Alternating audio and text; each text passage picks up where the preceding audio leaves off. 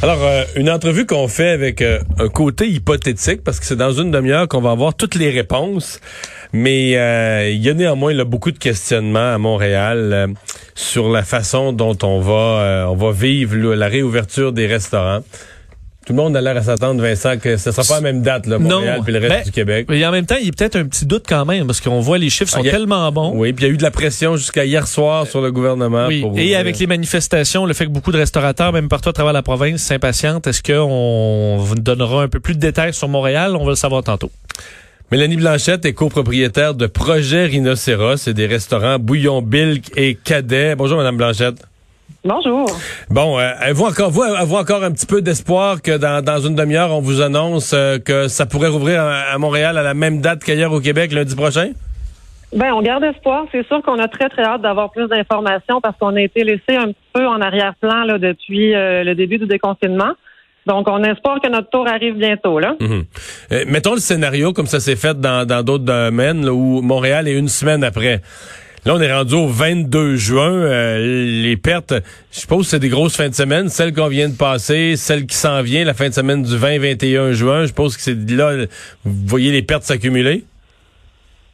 Oui, mais rendu à ce niveau-là dans le scénario, c'est pas une semaine qui va euh, qui va faire la grande différence. Nous, dans le fond, on veut juste connaître les normes dans lesquelles on est euh, on est tenu de réouvrir.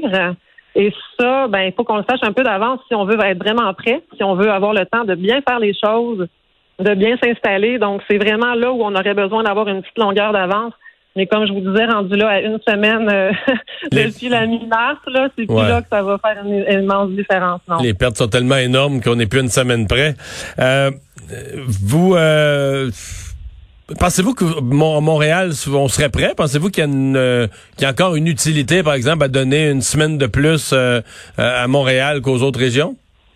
Ben, si ça permet d'observer ce qui se passe ailleurs et de prendre les bonnes décisions à, à la suite des observations qu'on en fait, puis qu'après ça, quand on donne les, mesures, on le sait que c'est les bonnes, puis qu'on fera pas un volte-face ou un revirement dans les jours qui suivent. Je pense que ça vaut la peine de se donner ce délai-là. Ça permet juste vraiment de bien euh, de bien prendre les décisions, je pense. Après ça, est-ce que je suis une spécialiste du déconfinement? Pas du tout. Non, c'est ça. Vous allez le devenir. Vous allez le devenir dans la restauration, par exemple, en installant tout. Ah, J'ai bien l'impression, oui. Ouais. Euh, vous avez quand même des restaurants qu'on pourrait appeler d'expérience, gastronomiques, etc., des menus euh, intéressants. Euh, Avez-vous peur que l'expérience restaurant soit plus ce qu'elle était, là, que, que ça devienne mécanique, compliqué, euh, plus qu'une détente? là? Ben, ça serait, c'est vraiment un peu la crainte qu'on a, mais en même temps, euh, on va faire appel au bon jugement des gens qui vont comprendre qu'on est tous dans une situation exceptionnelle. Je pense que toutes les professions ont été touchées.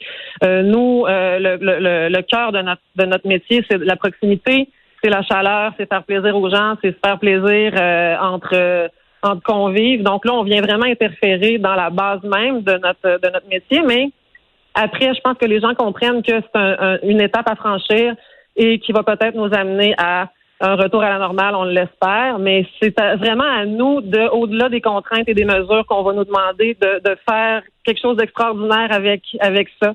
Euh, c'est un défi qu'on met dans notre camp, puis il faut qu'on le relève. C'est aussi simple que ça. Je suppose quand même que les, les- les propriétaires de restaurants sont, sont à faire leurs calculs parce que c'est beau. Vous avez d'ailleurs des assez grands restaurants, mais on devra Oui. éloigner les tables assurément. Mais il y a des restaurants Oui. pour qui euh, éloigner les tables, euh, ça devient vite absolument plus rentable. Euh, vous avez-vous une ligne à dire ok ben moi il me faut tant sinon euh, ça vaut pas la peine d'ouvrir du tout? Ben nous, c'est certain qu'on a très hâte d'avoir euh, justement les mesures avec lesquelles on devra réouvrir, euh, ne serait-ce que pour savoir combien d'employés on doit rappeler au travail. Ensuite de ça, il faut qu'on effectivement qu'on évalue les nouveaux euh, les nouveaux coûts d'opération avec la distanciation. Euh, je suis consciente que nous, les superficies des restaurants nous permettent peut-être une longueur d'avance et je trouve ça extrêmement dommage pour les gens qui avaient des petits restos où l'âme est très palpable. C'est des projets, des c'est des c'est des projets de vie de gens, puis on espère qu'ils vont passer à travers eux autres aussi. Puis ça, c'est vraiment malheureux parce que je pense que s'en sortir tout seul, c'est pas une victoire. Il faut qu'on soit plusieurs à s'en sortir si on veut que la scène gastronomique, ça rayonne à Montréal. Donc, autant les petits que les grands joueurs devraient, euh, j'espère, réussir à s'en tirer là, sans trop de sans trop de contre-coups. Mais c'est sûr qu'on attend vraiment qu'est-ce qu'on attend de nous. Puis on attend aussi avec ça un discours qui soit rassembleur puis positif parce que le succès là, de de, la relance va passer vraiment par la confiance du public. Mhm. Donc, c'est pas c'est pas tout là, de nous permettre de la réouverture. Il faut qu'on dise aux gens que ben nous, on est des professionnels, puis on est vraiment là pour leur offrir la sécurité, mais aussi le plaisir auquel ils ont droit. Ouais. Euh, Parlons un peu de, positionnement géographique parce qu'il y a de l'inquiétude au centre-ville. Bon, vos restaurants sont pas au centre-ville, mais ils sont quand même au pourtour du quartier des spectacles. Moi, je pense une fois sur deux que je suis allé chez vous, là, je pense que j'allais voir un spectacle après.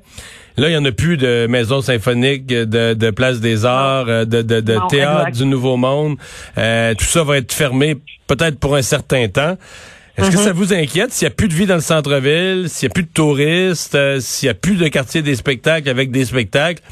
Euh, que même rouvert, il y a plus autant, s'il y a plus autant de monde qui circule, qu'il y a plus autant de monde dans vos restos? Ben c'est certain que nous on est on est vraiment liés au quartier des spectacles à la proximité des différents euh, salles de concert à Montréal, puis l'orchestre, puis tout ça. Donc quand ça l'a arrêté, quand les représentations ont été arrêtées, on l'a senti immédiatement. Donc c'est certain certain que on est avec euh, avec ces, conséquences là, là de par notre localisation. Mais en même temps, on avait la chance d'avoir une clientèle qui est aussi la nôtre et qui n'est pas nécessairement euh, chez nous pour la proximité des salles de spectacle. Donc, on mise sur eux. On espère qu'ils vont qu'ils vont venir nous voir parce qu'ils aiment notre produit, qu'ils aiment l'offre qu'on propose.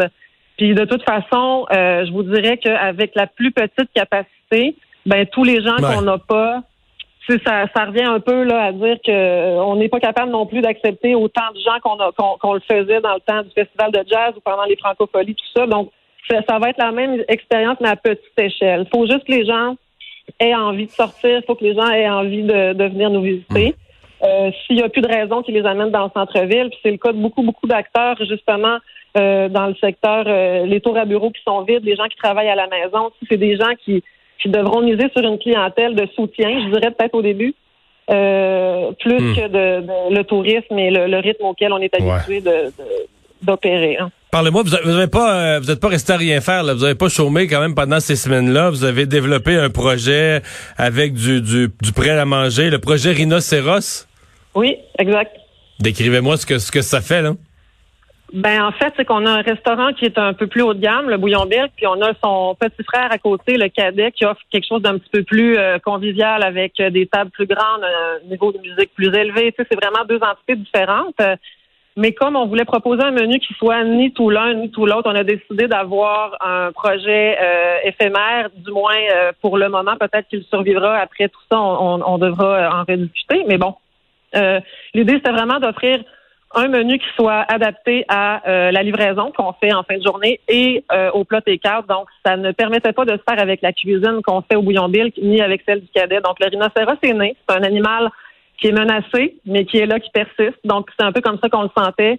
Et, euh, et ça permettait aussi d'avoir... Donc, vous livrez des repas chaque soir?